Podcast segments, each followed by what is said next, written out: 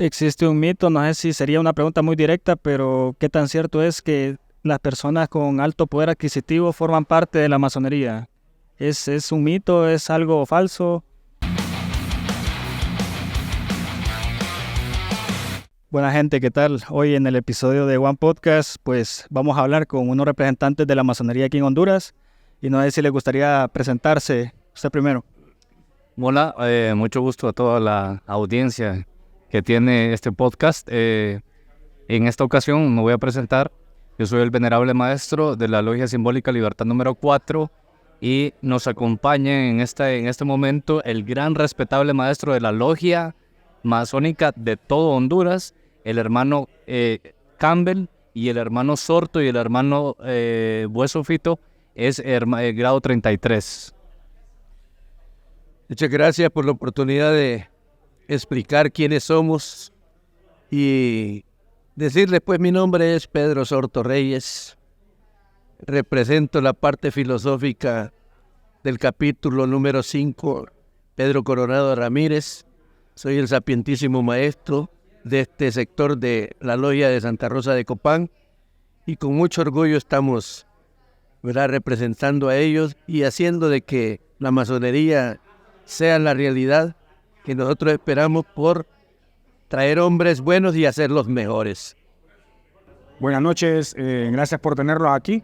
Eh, mi nombre es Cristian Armando Campbell Avilés, soy el presidente de la masonería hondureña, el muy respetable gran maestro de la Gran Logia de Honduras y también soy miembro activo de la Logia Estrella Norte número 5 en Puerto Cortés. Gracias, Sonan. Yo soy miembro activo de la respetable Logia Libertad número 4, Valle de Santa Rosa de Copán, Honduras, Centroamérica. Actualmente me desempeño como orador de la misma institución y como secretario de la Logia de Perfección, o sea, la Logia Filosófica eh, Pedro Coronado Ramírez Surquía número 5 de este mismo Valle de Santa Rosa.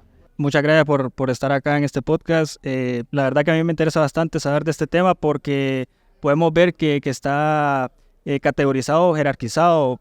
Podemos ver que tenemos representantes de alto cargo y eh, me gustaría saber cuál es el proceso para poder escalar jerárquicamente en esta masonería. Bueno, eh, lo primero que cualquier persona para entrar a nuestra institución, porque quiero que quede bien claro que eh, es una institución, no es una secta, no es una religión, es una institución en la cual habemos hombres buenos que lo convertimos en hombres mejores. Eh, nosotros eh, como institución, uno de los requisitos para poder ser masón es creer en Dios en esto se sale ya la, idea de que nosotros somos o pertenecemos a, sectas eh, ocultas o definitivamente que no son propias éticas. Nuestro, nuestra institución siempre va amarrada con la moral, ¿verdad? Va, va, amarrada con la integridad y con la inteligencia. Es por eso que nosotros decidimos siempre a las personas que quieren pertenecer a la masonería, tenemos un primer requisito, creer en Dios. Y también como institución, como dijo nuestro venerable hermano, es una institución filantrópica, científica y progresista. Por lo tanto, implica pues de que nosotros también algo que hacemos, ¿verdad? Es en favor de la humanidad, ¿verdad? Como tenemos derivaciones dentro de ella misma para ayudar y auxiliar al hermano o las hermanas que necesitan. En este instante, filantrópicamente, tenemos una institución que se llama Kreiner y ellos ayudan a los niños con malformaciones congénitas, ¿verdad? y los enviamos a los hospitales de, de Tampa y a los hospitales de México. Por lo tanto, el aspecto filantrópico de nosotros es hacerlo, pero sin que lo sepa la mano derecha, la de la izquierda. Pero en el otro sentido somos científicos, ¿por qué? Porque analizamos las cuestiones como debe ser una metodología científica. Y progresistas porque nos gusta y nos encanta el desarrollo humano tal cual es en todos sus aspectos. ¿verdad? Buscarle esas virtudes que las afloren ¿verdad? hacia su propio desarrollo y hacia el propio bienestar de la sociedad. Entonces, como dijo el hermano Kevin, esta institución sí tiene parámetros a seguir, pero que para ser iniciado dentro de ella, nosotros necesitamos que este hombre sea digno representante de él mismo y ante la sociedad igual. O sea, no tiene que ser juzgado en tener problemas sociales, ni tener ningún aspecto de esta índole. Y por el otro lado puede ser un hombre que realmente crea en Dios, porque si no, no puede creer ni en él mismo. ¿Cuál es el papel de la filosofía en la práctica masónica? Eh, bueno, la masonería en sí eh, es un estudio. Todos eh, nos sometemos y juramos ser agentes de cambio. Cuando hablamos de la filosofía, nos venimos nosotros a autoanalizar y decir dónde estamos y a dónde queremos llegar. Y por medio de los estudios que recibimos, visitando nuestros talleres que llamamos logias, eh, nos contribuyen y nos van moldeando para que nosotros seamos agentes de cambio y que nosotros nos proyectemos no solamente con nuestras familias, pero también con, con la comunidad. Y esa parte filosófica es lo que nos ayuda a nosotros y ser eh, mejores personas, no solamente ante la sociedad, pero en el país. ¿Y cuál, cuál es el aspecto eh, político y social en el que la masonería aporta al desarrollo de los países? Nosotros somos la sociedad heredera más antiquísima de la humanidad. Venimos desde tiempos inmemoriales, tal vez nos fortalecimos ya definitivamente ahí por la Edad Media, ¿verdad? y traemos una tradición iniciática que siempre tiende al bien común, a la búsqueda de la verdad universal, porque muchos creen que hay varias verdades, pero la verdad que solamente existe una sola verdad en el mundo, ¿va? Y nosotros tratamos de buscarla, de estudiarla, de analizarla, y en base a ese conocimiento llegar a la comprensión de que somos una institución que practicamos lo que nosotros consideramos un estilo de vida. Lo cual quiere decir que nos ayuda a nuestra formación moral, intelectual y de toda índole para ser verdaderos representantes del desarrollo social de una población en base al conocimiento sincero y oportuno de poder servir a todos nuestros congéneres. ¿Qué, ¿Qué, otra conexión existe entre la masonería y otros grupos eh, similares a los de ustedes? Eh, ¿Podrías considerarse grupos secretos o qué podrían eh, decir acerca de eso? Bueno, existe una, una falsa, em, como un, falso pensamiento a nivel de toda la humanidad en que nosotros somos secretos.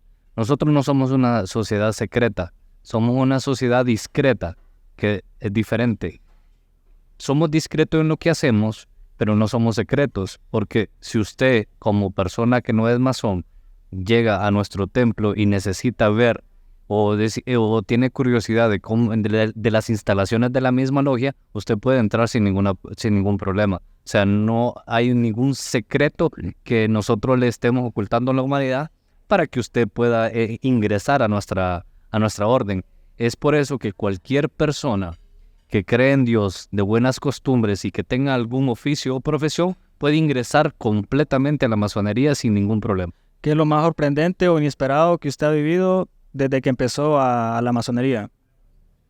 Pues que fíjese que tengo dos familias. Mi familia con mi esposa y todos mis hermanos alrededor. Que eso es maravilloso porque tengo el mundo en mis manos, pues. Tengo a todos mis hermanos de todos los países, que no los tenía, pero ahora los tengo porque en la masonería todos somos hermanos. Quería aclararle una situación anterior. Políticamente nosotros no tenemos entidades políticas. Todos los hermanos pertenecen a cualquier institución política, pero dentro de nosotros caben de todos los de todas las instituciones políticas. No tocamos ese tema. El otro tema es caben todas las razas ahí. No tenemos problemas de raza ni también caben todas las religiones. No tenemos problemas con los musulmanes, con los judíos, con los católicos, con los evangélicos, con los protestantes, con los santos de los últimos días, etcétera, de religiones. No tenemos problemas porque todos tienen cabida ahí. Pertenece al mundo de los iguales.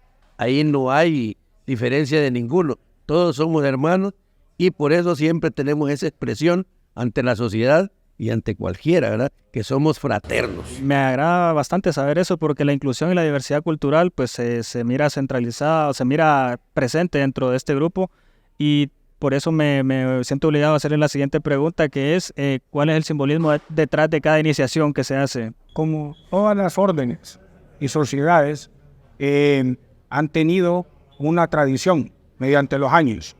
Eh, como un equipo de fútbol, hay una iniciación. Cuando alguien va a debutar por primera vez, tiene que pasar por una iniciación. Ya sea le cortan el pelo, eh, lo dejan pelón, eh, le pisan los, los, tacos de fútbol. eh, todo tiene un ritual. Entonces, nosotros, estas ceremonias vienen y datan de mucho más antes de 1717. Y es una tradición que se ha hecho. Entonces, estas ceremonias que tenemos nosotros van de acuerdo a las ceremonias que se hacían mucho en los años operativos de los masones. Y ese es el propósito de la iniciación, que le marque al ser humano o al nuevo masón que tenga una lección para que él pueda buscar, escudriñar adentro de sí mismo que ahora es una nueva persona. Si yo le preguntara eh, cuál es el objetivo principal de la masonería, en, en resumidas palabras, ¿cuál sería? El objetivo final de la Amazonía era la búsqueda de la verdad, ¿verdad? Universal, ¿verdad? Como le decía, hay una verdad que incuestionable, que es única, ¿verdad? Muchos pueden tener diferentes creencias sobre determinado tema, pero nosotros siempre tendemos a buscar algo que sea lo real, lo que sea positivo para la humanidad, ¿verdad? Eh, indicábamos al principio que somos un estilo especial de vida, que tratamos de formar nuestra propia moralidad, de servir a la humanidad sin falsas ostentaciones.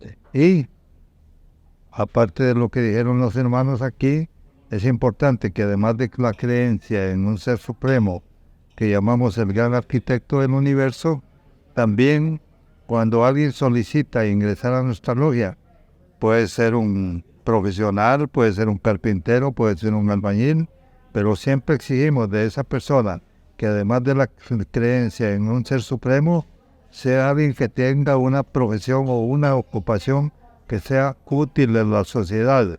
Y lo otro, que no tenga problemas judiciales. Si usted ha cumplido con esos requisitos mínimos, tal vez haya otros eh, adecuados, su edad y otros detalles sencillos, pero lo importante es que necesitamos gente que llegue a nuestra orden no por curiosidad, sino por un sentimiento verdadero de que quiere conocer la verdadera historia universal. Existe un mito, no sé si sería una pregunta muy directa, pero ¿qué tan cierto es que las personas con alto poder adquisitivo forman parte de la masonería? ¿Es, es un mito? ¿Es algo falso?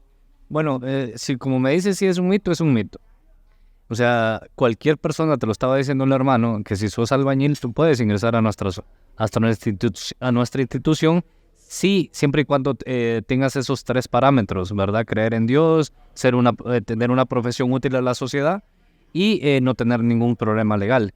Entonces es un mito que solo las grandes jerarquías, que los grandes élites pueden ingresar a la, a la- a la institución. Lo que pasa que antes mm, eh, había poco conocimiento, si lo quieres ver de esta manera, poca literatura, eran muy pocos los que leían sobre esto y casi siempre las personas muy profesionales, de muy buena lectura, era que conocían de la masonería. Entonces, eh, esas personas eran los que ingresaban a la masonería, pero eh, no es porque tiene que ser así, que existe solo una élite o solo las personas que tienen un grado alto académico o que tengan un grado alto de posición económica pueden ingresar cualquier persona puede ingresar a la masonería. Sí, lo pregunto porque es bien extraño, es bien, es bien difícil ver a un albañil siendo masón, ¿verdad? Y a lo mejor se ve por el desconocimiento, pero Fíjese que si nosotros desglosamos lo que es masonería, Mason viene de la palabra albañil.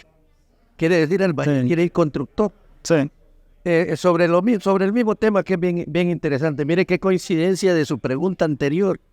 ¿Sabe que aquí, aquí vemos cuatro médicos? Doctor Kevin Ibaneo de Orellana, cirujano cardiovascular. Su servidor es director del hospital, allá soy cirujano general.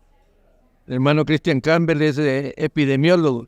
El hermano Víctor Hueso es el saludista.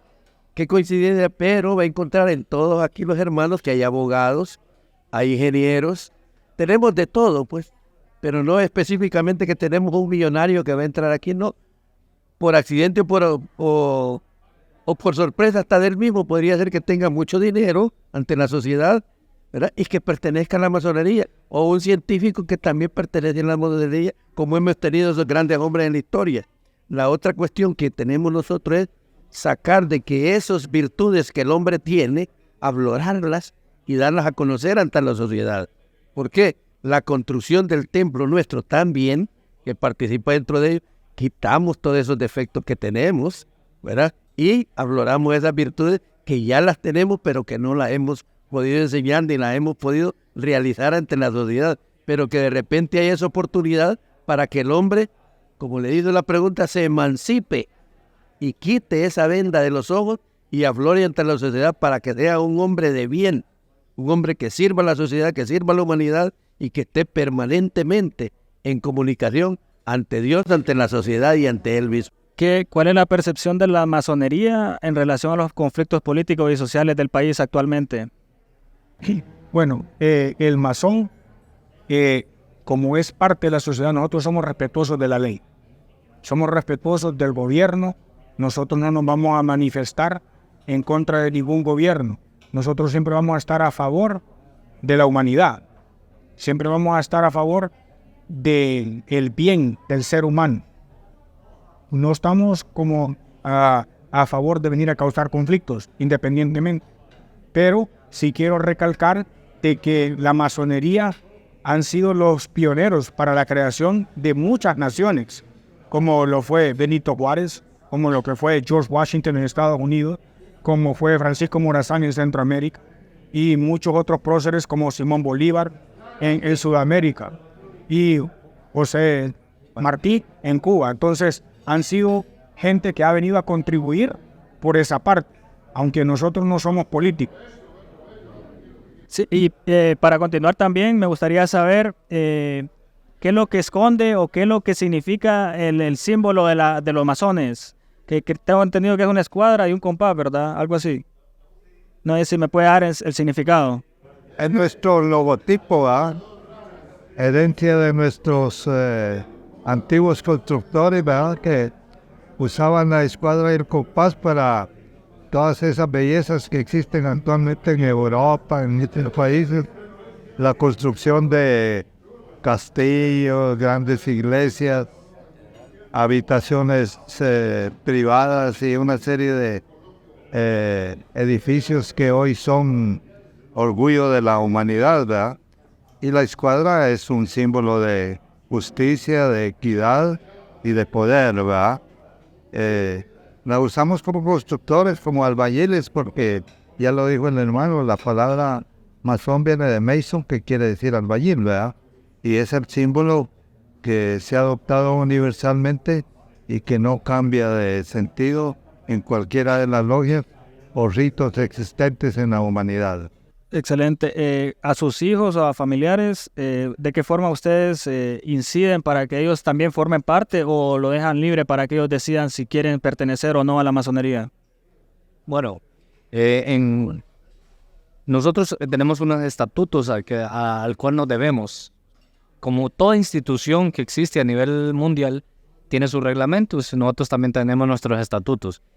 nuestros hijos, por ser hijo de un masón, ellos tienen eh, la entrada libre si quieren pertenecer a la institución. Ahora, si ellos no quieren pertenecer a la institución, no van a pertenecer. Nosotros tenemos varios eh, hijos, pues digamos las personas mayores tienen hijos y de tres hijos que tienen, solo uno quiso ser masón, solo ese ingresa. No es que nosotros le vamos a inculcar, a imponer que tiene que ser masón porque yo fui masón. Eso, nosotros somos hombres libres de buenas costumbres. O sea, yo no le puedo coactar la libertad a mi hijo si él me dice, no quiero ser masón, papá, no me gusta. Pero si él me dice, papá, fíjate que me interesa la masonería, me gusta cómo, cómo te estás comportando ante la sociedad, me gusta cómo sos con mi familia, con mis hermanos, con mi, con mi mamá. Entonces, eso ellos lo van a querer imitar. Entonces, al final van a querer ser masones, porque ellos están viendo el ejemplo, pero no se impone nada. Nosotros como padres, en este caso, no imponemos a nuestros hijos ser masones. Guan.